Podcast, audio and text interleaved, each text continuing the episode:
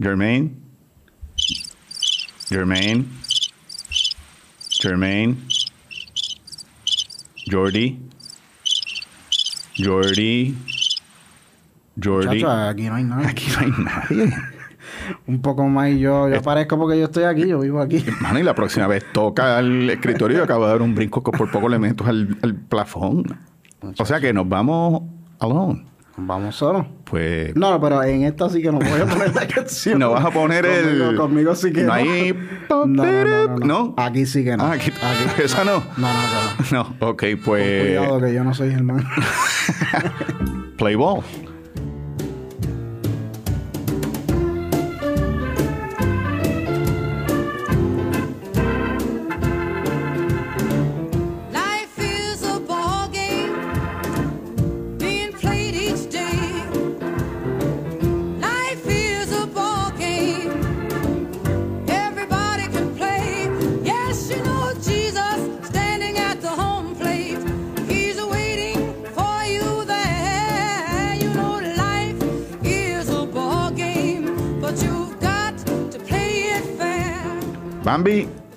Insisto. el Tuto Ortiz. Oye, hacía tiempo que no te decía el Tuto. Tuto Ortiz en los controles como productores de este, de este podcast. Comenzamos béisbol con quejones, o hoy sería béisbol con el quejón. Eh, hoy es martes 28 de junio de 2022, no me voy a equivocar. Estoy fact checking, sí. Sí, hoy es 28 de junio del 2022 y recordándole que en béisbol con quejones, la cerveza que disfrutamos es la cerveza india, la primera y de aquí, de Mayagüez, Puerto Rico. Celebremos lo clásico. Salud. Salud. Eh, episodio número 25. Eh, qué pena que ni Jermaine ni Jordi estén aquí para traer los números de ellos, pero el 25 es mi número favorito.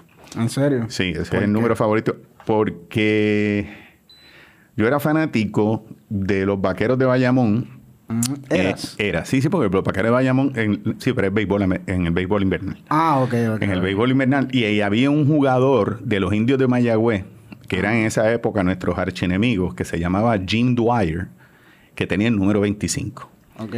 Y llegó un momento que el tipo era tan y tan mi papá que sinceramente ya me di cuenta que yo no lo odiaba, sino que lo admiraba. Y me gustaba la manera en que el tipo demostraba que, mano, nos tenía, nos tenía de hijo. Era como mi relación con Kobe. Este, puede ser, Sí, exacto. sí. Que realmente llega un momento que tú tienes que mirarte bien Sí, adentro sí. y tú dices, mira, lo mío no es odio, es admiración, envidia. Y no era tanto envidia, era, un era admiración. Y la cuestión fue que cuando ese, esa temporada de béisbol, ya los números ya no eran hasta el 15 o números bajitos, sino que el dirigente me preguntó qué número yo quería. Y yo dije, dame el 25. Y desde ese día, que es el número favorito mío, de todos modos, el número 25 en el béisbol, pues por lo menos en el área de Pittsburgh, amigos míos de, de- de fanáticos de Pittsburgh, puedo decir Barry Bonds era el número 25. Su papá, Bobby Bonds, también fue el número 25 con los Yankees y a través de su carrera el número que siempre utilizaba. Y Barry Bonds se quedó también cuando se fue a San Francisco. eh, empezó a usar, me par- ¿fue el 25 el que usó? Wow, qué buena esa pregunta ahora ni me recuerdo. De hecho, no. Barry Bonds, sí, era el 25 porque Barry Bonds con Pittsburgh no era el 25, era el 24.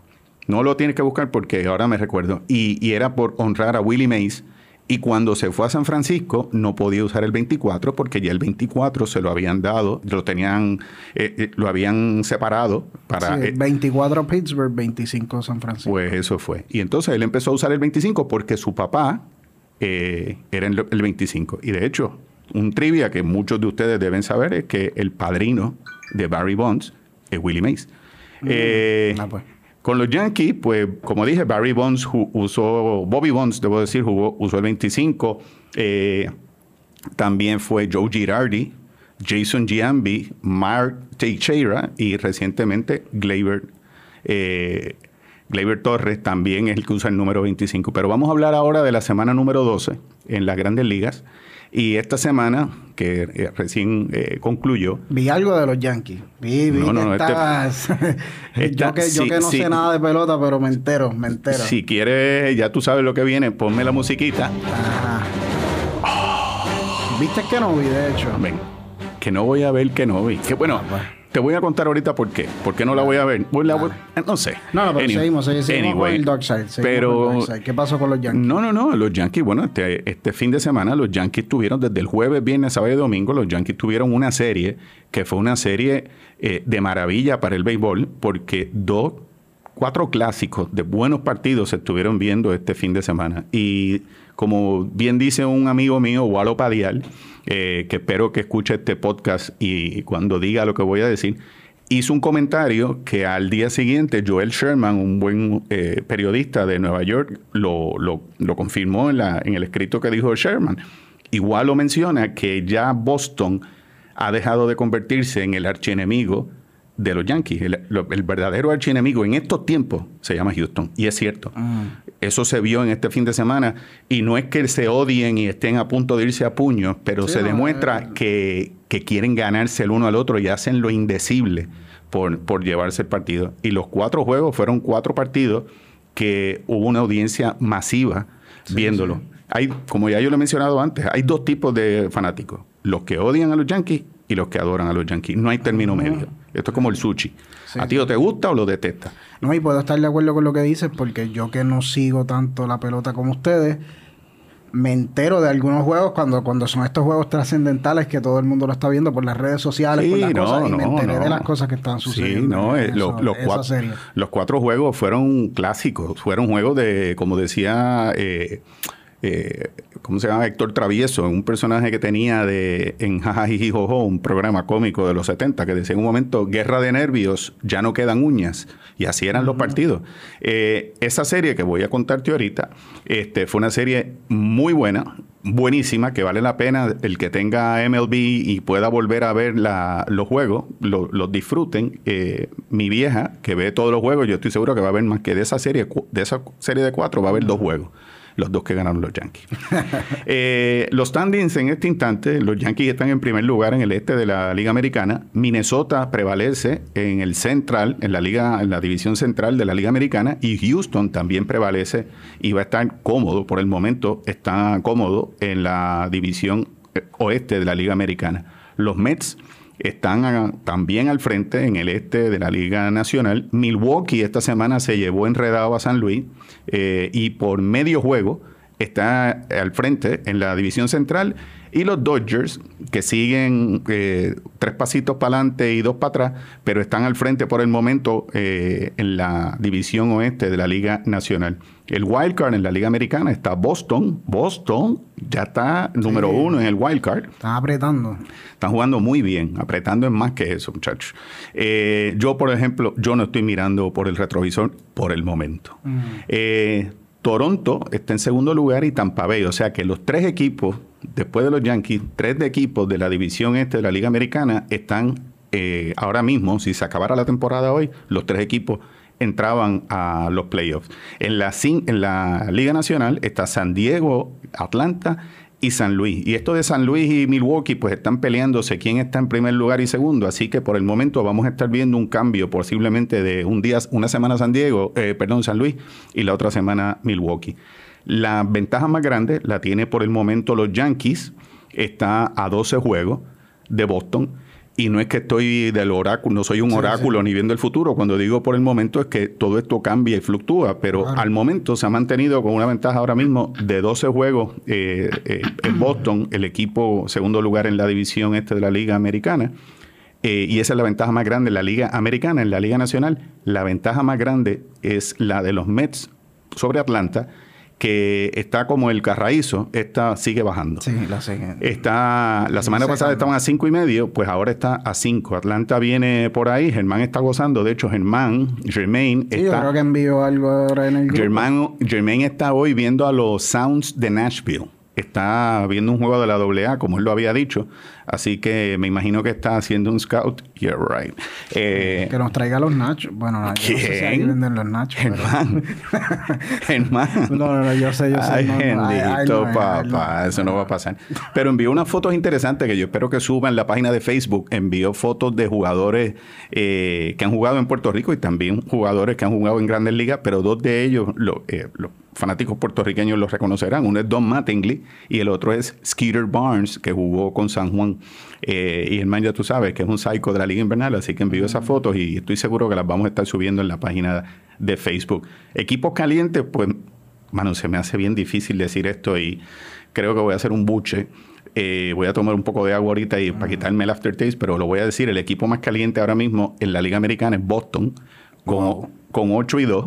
Eh, han ganado 8 de 10 partidos y en la Liga Nacional es Milwaukee con 7 y 3 y por eso fue que se llevaron por el, por el medio, por el momento, a los Y- Cardenales de San Luis. Y perdona que te, quizás te ponga en el spot, pero ¿a qué se debe esa viración de Boston si, No. si, tiene... No, porque mira, la pelota, la pelota son seis meses. Tú empiezas mal, este, jugadores que están a lo mejor estaban lesionados y no lo habían dicho, el pitcher estaba lesionado, E- en lo que engrana el equipo va a haber gente que arranca mal. Lo importante es, en algún momento, tienes que empezar a ganar series, no es ganar tres juegos corridos, cinco juegos corridos, que de hecho ellos lo hicieron, pero es empezar, lo importante tú es que si tú vas a un lugar y la serie es de tres juegos, por lo menos ganar dos. Y en, el próximo, en la próxima serie ganar, es ganar los más juegos posibles en cada serie. Empieza a verlo de esa manera porque si te pones a decir, señores, tenemos que ganar 15 que sí, juegos corridos, exacto. it's not gonna happen. Así no es como se juega la pelota. Puede que se dé, puede que se dé, pero por lo general eso no va a ocurrir. Y uno dirá, no, desde que eh, los calzoncillos no los lavo, estoy batiendo mejor. Eso pasa, Sixto, créeme, no me Sí, pasó a mí, pero yo he tenido... Bueno, un- lo hablamos, yo creo. Sí, de la superstición. Sí, sí, la sí. superstición es parte del juego psicológico del béisbol y de muchos otros deportes, pero sobre todo en el béisbol. Y, Y las barbas, no afeitar. y yo estoy seguro que si tú le preguntas a Kike Hernández, que de hecho estoy tratando de ver si lo consigo en una llamada, eh, un, un buen jugador y, y excelente persona, Quique, pero yo estoy seguro que la cábala en Boston tiene que haber un montón de cosas de que, bueno, Cora, tuviste como tú mismo decías, estaba con la barba, perdió, que es lo primero que hizo. Sí. Se afeitó. Se afeitó. Se afeitó. Pero están, eh, como te mencioné, Boston en la Liga Americana con 8 y 2, Milwaukee con 7 y 3. Los equipos más fríos, pues, son los de abajo. En la Liga Nacional está con Cincinnati con 2 y 8, que Cincinnati es lo único que fue famoso esta pasada semana. Vamos a hablar de eso ya mismito. Y Oakland, que también eh, tuvo algo bien importante para ellos en esta semana, que lo vamos a estar comentando en los próximos minutos. Eh, Cincinnati con 2 y 8, Oakland jugando para 3 y 7, y la verdad es que una franquicia como Oakland, tan orgullosa y que estuvo tan bien manejada por los pasados años, duele ver una, un equipo que esté tan en picada, y voy a explicar en unos minutos por qué tal vez eso está ocurriendo. Los jugadores de la semana de esta semana que acaba de ocurrir, Isaac Paredes de Tampa Bay se volvió loco. eh, batió de 19-11, eso es creo que como un, 4, un 579, creo que batió de este fin de semana, esta semana que acaba de ocurrir. Cinco honrones, nueve eh, carreras empujadas y el OPS, yo nunca había visto un número así para un jugador de una semana, dos, mi- dos- 2093 de OPS para Isaac Paredes. Y el, el papá de Germán, Freddy, el, Freddy Freeman, que estuvo, Germán fue a verlo cuando regresó a, a Atlanta, batió de 25-11, dos honrones, creo que dos, un triple, dos dobles, 11 carreras empujadas y 1300, 1373 de OPS. Así que Isaac Paredes y Freddy Freeman fueron los jugadores de esta semana. La semana pasada, recuerden que fue Vladimir Guerrero y Paul Goldschmidt, que también tuvieron buenas buenas semanas, pero no tan altas como las barbaridades que tuvieron Isaac Paredes y Freddy Freeman. Series importantes que están ocurriendo en este instante. Boston está en Toronto. A Esos dos se están peleando bueno. la primera y segunda en el wild card. Houston empieza con los Mets hoy, una serie de dos juegos. Eh, y Milwaukee está en Tampa Bay. Atlanta está visitando a Filadelfia, un Filadelfia diezmado, pero sigue siendo un equipo que se están peleando e- entre ellos, no solamente el wild card, sino quién está en segundo lugar en la, en la división este de la Liga Nacional. Series importantes hay que estar viendo en este weekend. La más importante se va a estar dando en Los Ángeles. San Diego va a estar visitando a los Dodgers. Esa es una serie bien importante. Los Dodgers siguen para abajo por las lesiones que están ocurriendo en su equipo. Eh, Manny Machado ya está regresando y aún así sin Fernando Tatís hijo, el equipo de San Diego sigue ganando.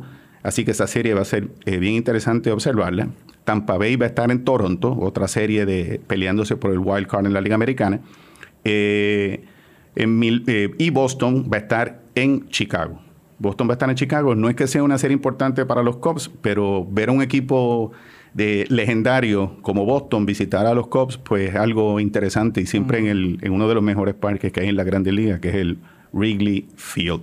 Eh, en las noticias para esta semana, ya sabemos, para aquellos que no han salido de cuevas o de la cárcel, eh, los Yankees y Aaron Judge cuadraron el viernes pasado, previo a entrar a la negociación de arbitraje en la que Judge pedía eh, 21 millones y los Yankees ofrecían soltaron la 17. torta.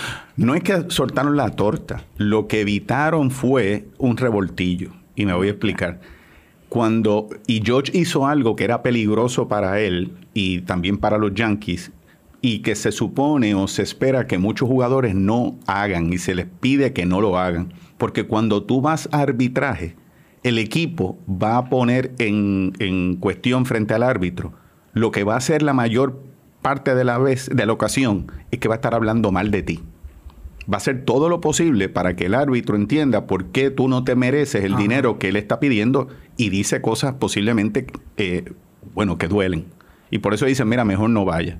Y George dijo, no, no, no, yo voy a participar. O sea, él está en el proceso. Sí, no, no, él está allí. Él está allí. Él no habla. Tengo entendido que ellos no hablan. Quien hablan son la parte de la parte de representantes. tus representantes son los que están, pero tú estás allí escuchando lo que se está diciendo. En el lugar donde posiblemente te puedes quedar. E imagínate tú, eso por lo general, el arbitraje ocurre antes de empezar la temporada. Pero como esta temporada fue una temporada Sí, sí. atípica, con la huelga, etcétera, no dio tiempo a cuadrar eso. Y en medio de una temporada en que tu equipo es el número uno de las grandes ligas, que tú estás teniendo una temporada bárbara, no es el mejor momento para que esa relación Sí. se, se empiece a poner abrasiva. Ay, me imagino uno eh, jugando y, Exacto. y, le viene Pues pensamiento claro. Pues por de- eso, el mira, comentario de este. Cuando George dice que no, no, no, yo juego y la verdad es que yo no pienso en eso. Bullshit. Pues claro que tú piensas en eso. Pues eso es tu salario.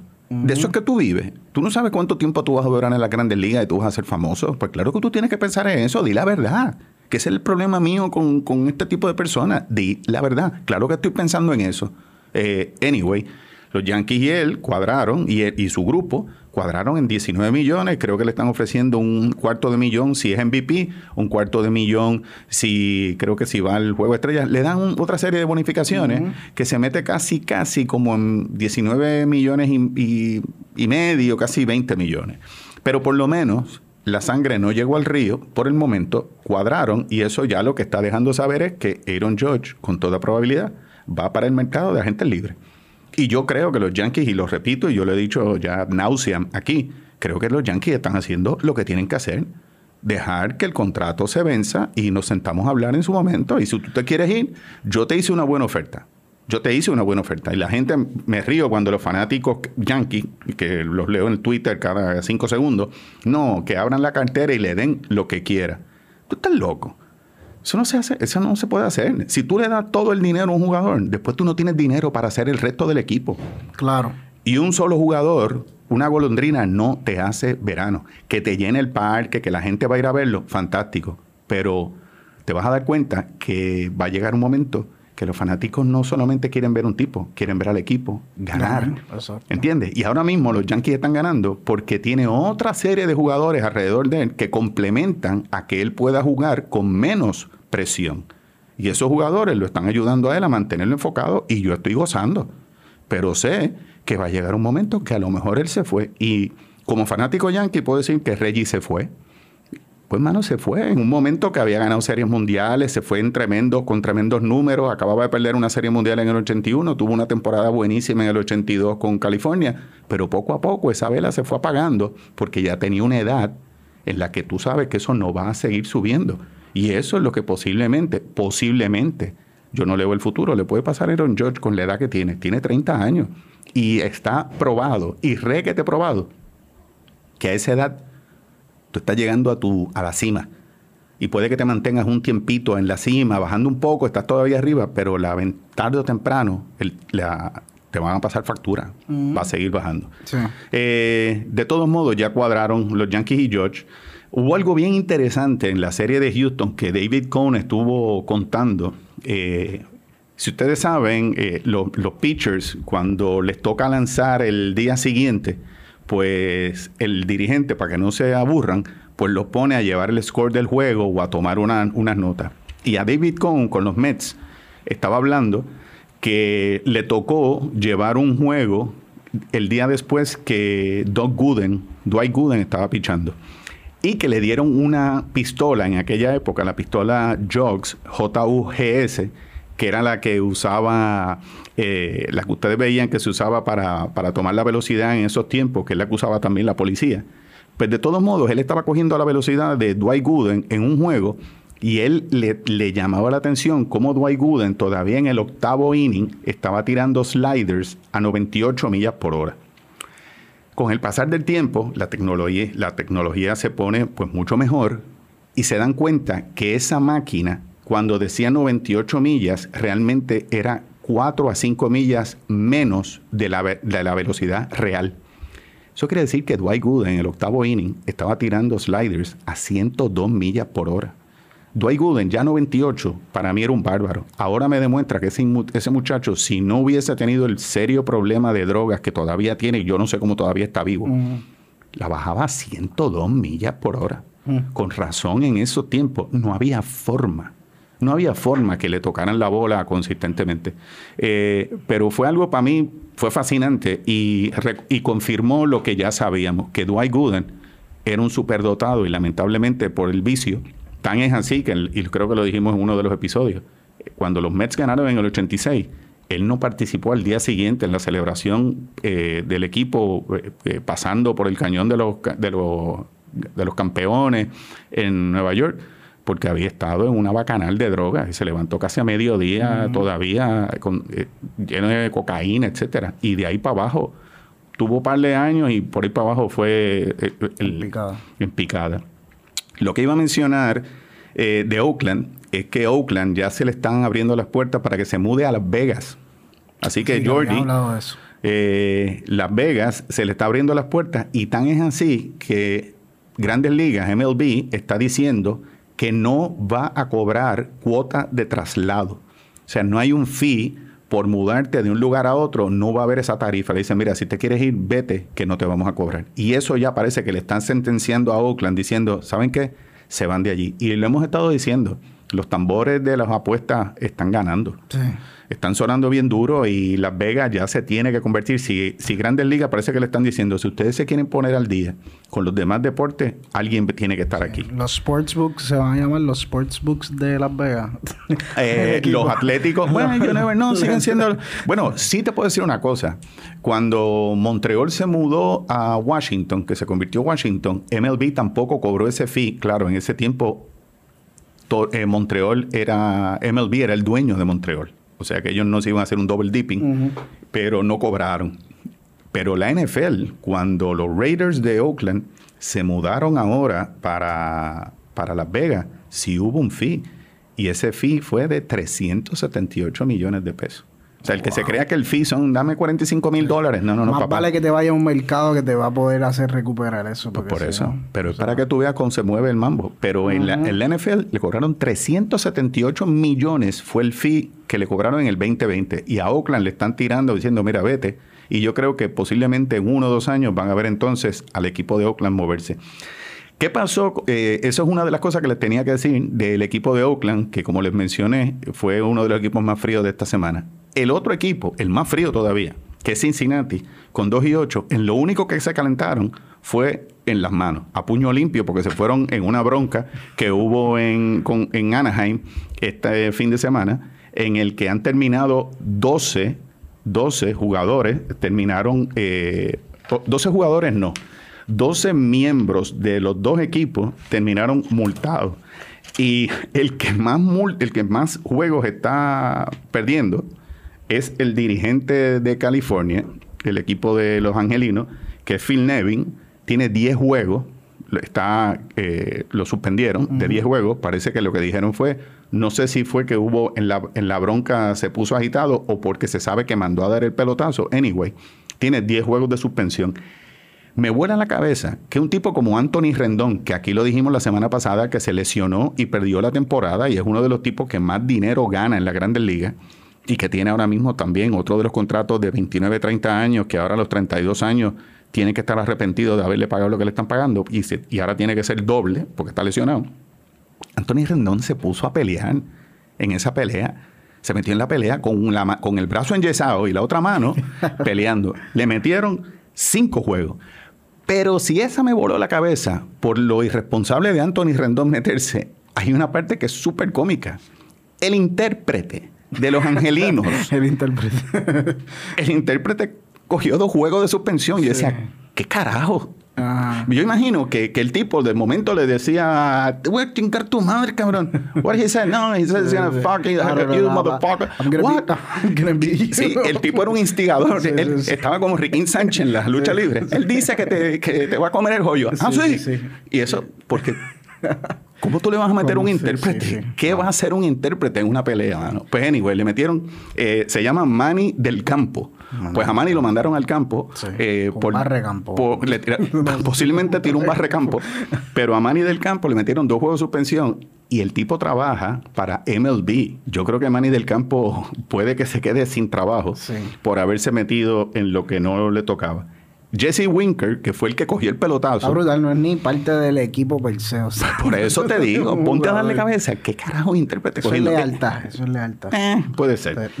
Eh, Jesse Winker, que fue el que cogió el pelotazo, siete juegos. O sea, cogí el mamellazo y me metieron siete juegos porque fue el dicen que el instigador de la pelea, pues claro, le metieron el pelotazo y se fue a pelear.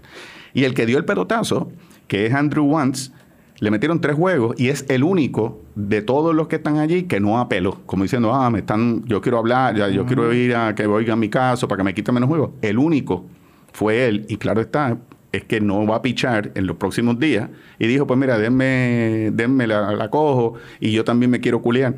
Así que ese es el único, que son tres juegos que no, que está suspendido, el único que no apeló. Oye, Bambi, y, y ¿tú, tú te imaginas, ¿y si, y si el intérprete está aborrecido el trabajo? Yo no sé. Que- abo- bueno, si aborrecido el Sí, equipo sí, sí. no está ganando, Ajá. y a lo mejor está loco con un Death Wish, Sí, sí, quiere sí. que lo voten. Sí, sí, sí. está- Y, y dice, está ¿sabes cabrón. qué? Me voy a meter Me aquí. voy, me voy, me voy, me voy a meterle. A. Este- esta es la señal que necesitaba meterme en una pelea que no me corresponde. Y ponerme a- a- aquí a instigar a lo Sí, que él sí, te sí. dice. Y tengo que ver el video Ajá. a ver qué fue lo que hizo el, Sí. el intérprete. Bueno, quiero aclarar un par de cosas que dije. Yo me escucho eh, con dolor en el alma porque no me gusta escucharme. Pero tengo que oír el programa. Y la Ah, verdad es que el, el- programa. episodio el episodio pasado lo escucho y sé que dije dos cosas que tengo que retractarme. Una fue que dije que Greg Council jugó en el 95 en la Serie Mundial y fue en la Serie Mundial del 97. Eso fue un lapsus lingüe del momento, eh, que fue en el 97. Yo mismo manejando, tan pronto dije, pero Morón, ¿qué dijiste 95? Si es el 97. Y algo que no expliqué bien con, entre el slogan, el on-base percentage y el OPS, quiero volver a explicarlo un- eh, con un poquito más de calma, brevemente, pero para que lo entiendan mejor. En el slogan, si usted ve en slogan que alguien está bateando 450, eso está bien. Pero si está ya en 550, eso es sobresaliente. En slogan. En on-base percentage, si tiene 360, eh, está bien. Eso es lo, que se, lo que se espera que un buen jugador tenga. Si es de 400 o más en OBP, on-base percentage, ya eso es sobresaliente. ¿Ok? Y en OPS, si tú estás entre 833 y 899, eso es muy bueno. 900 es excelente. Pero si ya pasas de 1000, 1000 es excepcional. Tú estás en el Valhalla con los buenos peloteros. Y esos son los números que por lo general nosotros, y, y el OPS, para explicarlo, es la suma del slogan con el OBP. Por eso es que ustedes ven gente en 900, pues claro, porque si tienes un slogan de 550 y tu on-base percentage es de 400, pues ya estás en 950, que es la suma en el OPS. Y eso es lo importante y quería explicar nuevamente con un poquito más de calma, porque cuando hablamos del OPS, casi siempre los primeros 10 mejores peloteros ofensivos en la Grandes Ligas en este instante, por lo que nosotros estamos midiéndoles por el OPS, y todos, casi todos están en 1000. Eso demuestra que son peloteros eh, eh, excepcionales. Otra cosa con relación a la ofensiva, esta semana Joey Galo eh, tuvo una, una, Él ha tenido una temporada bien, bien difícil de ponches y un individuo que se ve que es excelente atleta y, con, y, y- con una fuerza increíble, pero no le da a la bola y las veces que le da es con lo que se llama mala suerte.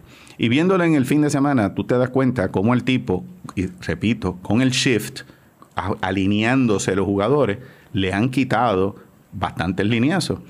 Y sigo pensando que el tipo, si yo fuese el dirigente de él, estaría diciéndole, wait till next year. Da lo mejor de ti este año y el año que viene te vas, vas a ver el terreno de otra manera porque ya eso está prohibido. No lo van a poder hacer. Así que vive el momento, trata de hacer lo mejor que lo que estás haciendo y vive con eso. Eh, otro comentario de gente que nos ha estado oyendo esta semana, Eddie González. Eddie nos escribió y Saludos, me, Eddie. eh, me da risa porque Eddie, nosotros hemos dicho que en Béisbol con Quejones hablamos como si tuviésemos un juego de pelota y él también Ah. dice que las conversaciones que se dan en las barberías. Eh. Yo como no voy a una barbería, Yo sí, yo sí, Eddie. sí, pero yo no, hace como 20 años que yo no entro a una barbería, no tengo para qué, pero tienes razón, es una conversación sí. de barbería y mencionó eh, que está en total desacuerdo con lo que yo dije, que un MVP no importa si el equipo es ganador o no, que el MVP es el MVP.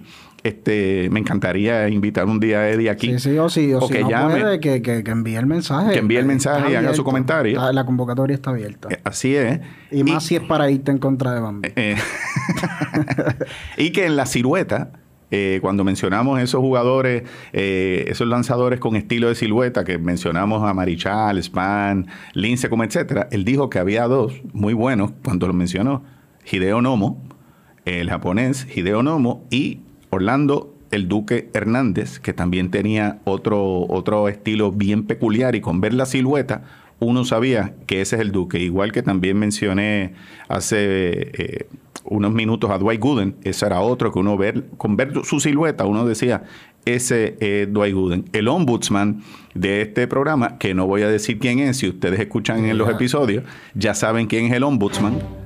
No. No, ese no es el ombudsman. Ese, ese- el- ese es hermano de, De, sí, de sí, ese. de- de- de él. Pues él estaba mencionando que cuando mencioné también lo de los jugadores utility, él menciona que para él los únicos utility tienen que jugar outfield.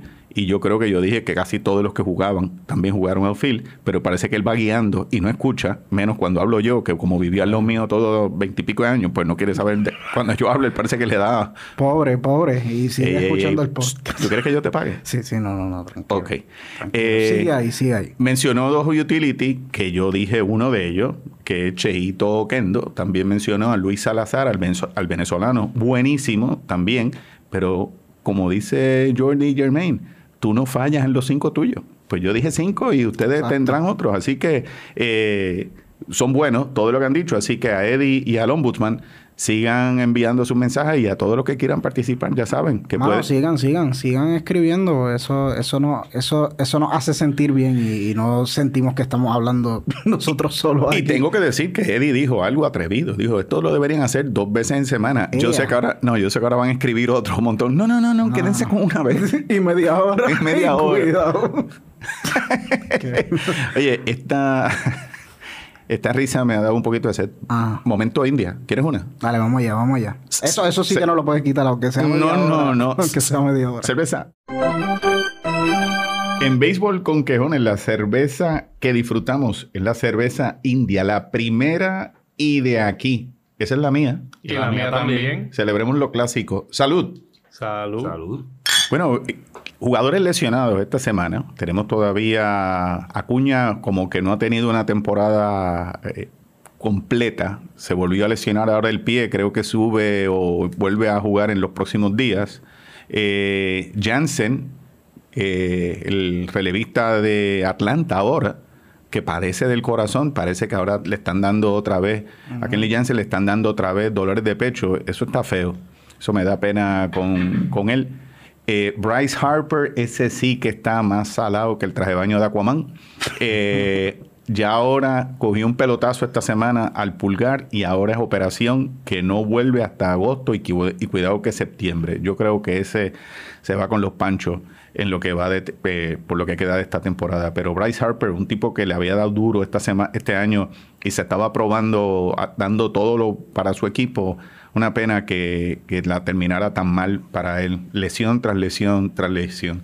Mookie Betts le quedan como 10 días más de recuperación, eh, pero esa lesión en las costillas parece que le va a estar dando le va a estar dando más dolor de lo que se espera por los próximos meses, ojalá y no, porque es uno de los tres mejores peloteros en las grandes ligas, pero cuando digo dolor es que dicen que eso no se sana en 10 o 15 días, ese dolor de las costillas y más cuando tú haces swing, Sí. si te ya no va a tener que pensarlo dos veces si se quiere tirar de Sí, pecho que a buscar va, una exacto, bola. exacto. Así que le van a decir, eh, bájale tres, bájale tres rayas y ya deja de ser el arma letal que es Mookie Betts. Sí. Eh, Mike Brantley de Houston, esta sí duele.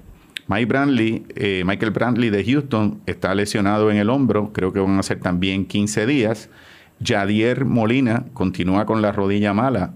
Para catcher eso es terrible y siendo lo que se espera que sea su último año, eh, también es un año duro para Yadier y eso es ahí lo que hablamos. El béisbol te pasa la factura. eh, pero duele ver un, un jugador como Yadier eh, que tampoco pueda participar y yo estoy seguro que él quiere ayudar como él sabe hacerlo a su equipo y buscará el momento conociendo a Yadi como es él, pero con la rodilla mala. Y Gleyber Torres de los Yankees, el segunda base, ahora se lesionó la muñeca. Eh, esta semana se luxó, se, se dobló el tobillo, parece que no fue grave, pues ahora es la muñeca. Y quiero aprovechar de Gleyber, porque los que vieron la serie en el, con los Yankees, yo no sé ustedes, yo ya trato de no estar viendo el juego de acuerdo a lo que el narrador dice o quiere que yo vea en la pantalla. Yo empiezo a, ver otras cosas en el terreno mientras está ocurriendo la jugada. Pero no lo, no lo ves en mute.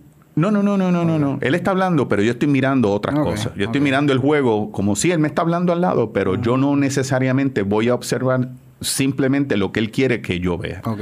Y hubo una jugada que a mí me llamó mucho la atención en el juego del no-hitter que nos tiraron lo- lo- los Astros, un no-hitter combinado que ocurrió el sábado. Eh, el, hubo un batazo, un hit, eh, creo que fue el segundo o tercer hit que dio Houston, que fue una línea por encima de segunda base que Gleyber se tira de pecho a buscar la bola. Lo que me llamó la atención de esa jugada fue que cuando Gleyber se levanta, no mira la bola, él está mirando su pantalón a ver si, yo no sé si era tierra o si el pantalón se le había subido. Él estaba más preocupado con el pantalón que en seguir la bola. Y es un hit. O sea, que ese corredor, si George pierde tiempo, le coge segunda. Y me pareció como que yo dije, si yo fuese el dirigente o el coach, cuando él vuelva, yo le decía, flaco, ¿qué carajo tú tienes en la cabeza, mano? Olvídate del pantalón. Ponte a buscar la bola. La bola es lo importante, la situación de juego. Olvídate cómo tú luces. Y ahí es que me quedé pensando, cómo todo lo, todavía, y es lo que hemos hablado con Germán, también con Jordi, cómo los jugadores jóvenes eh, de momento hacen este clic y esta desconexión del juego para ver cómo yo me veo, cómo se ve mi pelo, Bichette con el pelo largo, corriendo y después acomodándome el pelo y aquel con las trenzas. Y, y eso me cuesta trabajo todavía, eh, siendo el dinosaurio quejón, Sí. como que como que esa no es el, esa no es la pelota que yo espero de un profesional. Tú tienes que estar pendiente al juego, olvídate de cómo tú te ves. Pero ese comentario lo quería hacer eh, de Gleyber y para que vean que yo soy yankee, pero no soy ciego con el equipo y, y mientras más viejo me pongo, más cosas veo y tengo que decirlas porque aunque aquí no me pagan, pues por, esa es mi, esta es mi catarsis, poder decirlo. Claro. La semana que viene, cuando llegue Germán, eh, Roberto Norniella volvió a hacernos un comentario de que él cree, él comentó de cuán bueno era Bob Gibson y no dudamos que Bob Gibson era un pelotero, un tremendo lanzador que dominó su era. Pero yo quiero, cuando llegue Germán, quiero hacer un comentario también de un buen lanzador, no un buen lanzador, un excelente lanzador, que yo creo que también merece su, ser reconocido como un lanzador que dominó no su era, sino dominó a través de su tiempo. Y lamentablemente por no tener la dicha de jugar en buenos equipos por mucho tiempo, no tiene unos números que que, que lleven, si así con lo que, con lo que le pasó impresionó, si hubiese tenido buenos equipos, hubiésemos dicho, wow. Y es Nolan Ryan. Pero esa conversación de Nolan Ryan y Bob Gibson la quiero tener la semana que viene cuando llegue Jermaine. Guárdala, guárdala. Sí, sí, la tengo aquí, así que Robert... eh, y público, porque muchas sí. veces he visto que mencionamos cosas aquí que, que se nos olvidan. Sí, Así que, que, nos llamen la atención. no, no, no, pero encima, esta la tengo. encima. Y si tienen algún otro lanzador fuera de Bob Gibson, pero estamos hablando de peloteros como ocurrió con Dwight Gooden. Peloteros que sabíamos que dominaron su era, pero Gibson, oye, Gibson fue dos veces campeón de la Liga eh, Serie Mundial. Me parece que dos veces Young y jugador más valioso. ¿Sabes? Este individuo eh, era otra cosa, era un virtuoso. Y quiero compararlo contra Nolan Ryan. No tengo cierre ni cinco para esta semana, pero sí quiero hacer un comentario final que puede que termine como un cierre.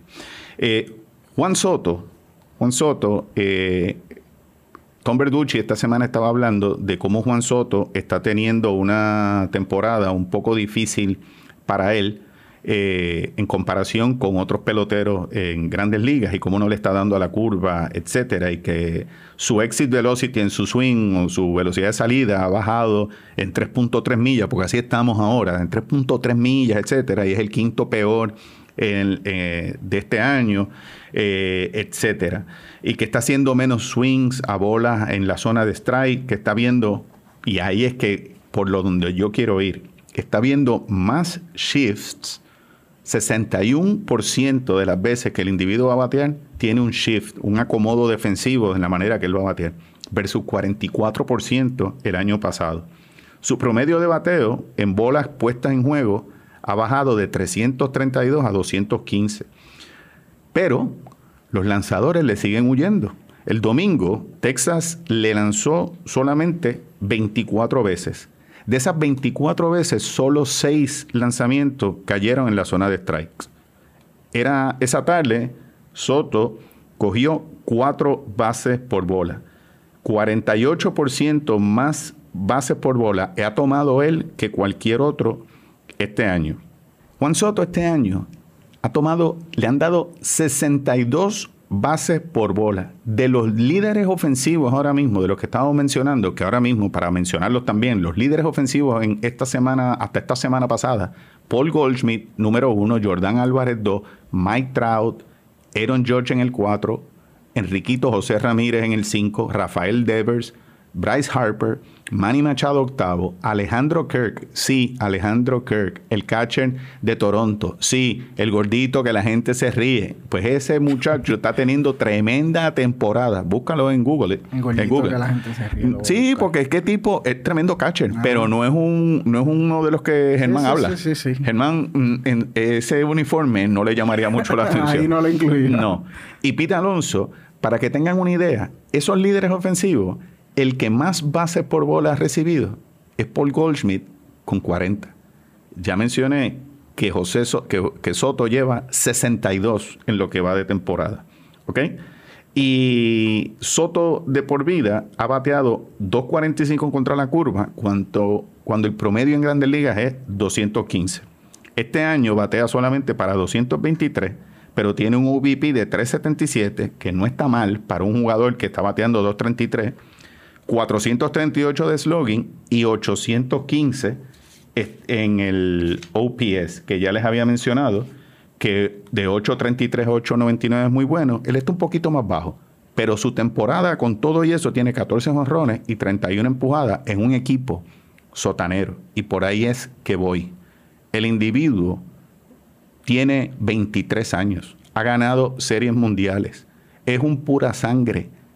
Y los jugadores se frustran después de jugar en parques llenos, con gente que están, tú te alimentas, los, los jugadores profesionales, los buenos, se alimentan de la fanaticada, de la presión, del ruido. Te- tú te imaginas ahora jugar en un parque vacío, sin gu- ninguna motivación, a los 23 años. Un tipo que todavía lo está dando todo y está haciendo todo lo posible y sabe que no le están pichando, pues se frustra. Yo espero que el año que viene, o si no, no creo que va a ocurrir este año, pero yo espero que a Juan Soto el año que viene lo cambien y se dé el merecido al equipo que él vaya, que lo ayude a ganar y que nosotros podamos disfrutar a quien yo por lo menos entiendo que es el mejor bateador que tiene en este instante la Grandes Ligas. Tiene un swing, un swing virtuoso, solamente tiene 23 años y tiene el mundo por delante. Así que ese era mi comentario sobre Juan Soto. Si ese día no corrió, estuve buscando los comentarios de Dave Martínez y dice, este muchacho nos da todos los días el máximo, frustra cómo, cómo le pichean y nadie quiere, quiere lanzarle bien y lamentablemente nuestro equipo no tienen peloteros detrás de él, como tiene un George, como tiene un Goldschmidt, como tienen otro de estos jugadores que los están detrás de ellos. Son buenos bateadores y no conviene envasarlos porque viene otro detrás Ah, con, la, con las bases. Eh, se me acaba de, antes de irnos, un comentario para ustedes que nos oyen, aquellos que vieron los juegos de los Yankees y Houston. Tengo una duda. Dusty Baker, en el último juego en el que George pegó el hit para ganar, había dos outs. Dos outs en el décimo inning. Hombre en primera, hombre en tercera, con dos outs. ¿Por qué tú le picheas a George? Porque no llena las bases. ¿Qué tú pierdes con eso? Sales de George y que venga el otro. Pero jugar con hombre en primera y tercera y lanzarle a George, que tú sabes que es uno de los jugadores más calientes ofensivos, como que se le fue el tren a Dusty. No sé, a mí me conviene. Pero yo le hablaba a la pantalla como diciendo, a este se le fue el tren porque yo no entiendo por qué le está pichando. Anyway, food for thought, para aquellos que quieran también hacer su comentario, si creen que la jugó bien o que ustedes hubiesen hecho. Nosotros mucho agradeceremos que sus comentarios o ratings de este podcast y de otros, pues nos escriban a nuestro email a bcqpodcast@gmail.com o que también visiten nuestra página en Facebook. Bambi, Sisto el tío, oye, y te curaste.